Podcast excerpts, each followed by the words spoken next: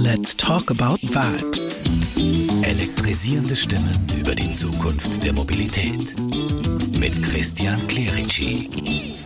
Diesmal mit Wolf Lotter, Bestsellerautor, Journalist und einer der großen Geister unserer Zeit.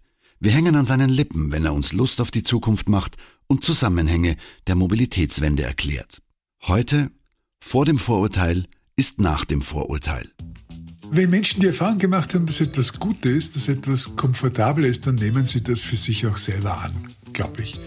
Äh, aber diese Erfahrung, äh, die man da macht, ist eben nicht verallgemeinerbar. Das ist das große Problem. Die Vorurteile sind äh, verallgemeinerbar, aber nicht die Erfahrungen. Wenn man sagt, das brauchen wir nicht, diesen grünen Blödsinn, ich habe lieber eine normale Tankstelle, ja, dann ist das eben verallgemeinbar.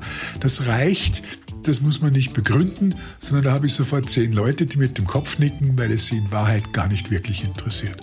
Und in dem Moment, wo die Dinge dann notwendigerweise mich interessieren müssen, weil ich etwas sage, es gibt keinen Sprit mehr oder er ist so teuer, dass ich ihn nicht mehr zahlen kann, dann ändern sich solche Dinge auch.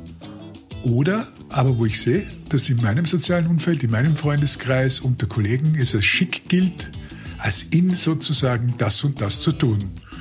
Es ist extrem wichtig, wenn der Freundeskreis anfängt, E-Mobilität zu schätzen und E-Autos zu haben und damit zu fahren.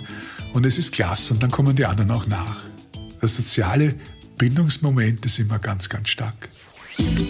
Let's talk about vibes.